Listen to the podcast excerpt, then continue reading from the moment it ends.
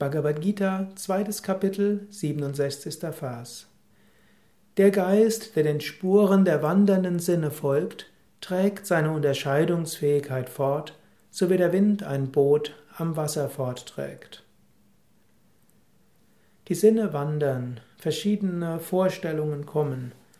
Du musst aufpassen, dass du dich nicht mitreißen lässt von Modegedanken, von Modeströmungen, von den Argumenten von anderer, von deinen Selbstzweifeln. Es ist wichtig, dass du mal dich richtig entschieden hast, dass du Dinge mal tief durchdacht hast, dass du die Prioritäten in deinem Leben festsetzt.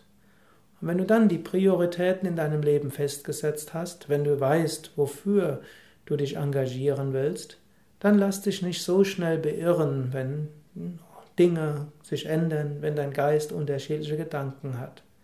Du musst natürlich auch flexibel sein, dich anpassen an Situationen. Aber flexibel zu reagieren und Kreativität zu nutzen, heißt nicht, beliebig einfach dem zu folgen, was dir in den Geist reinkommt.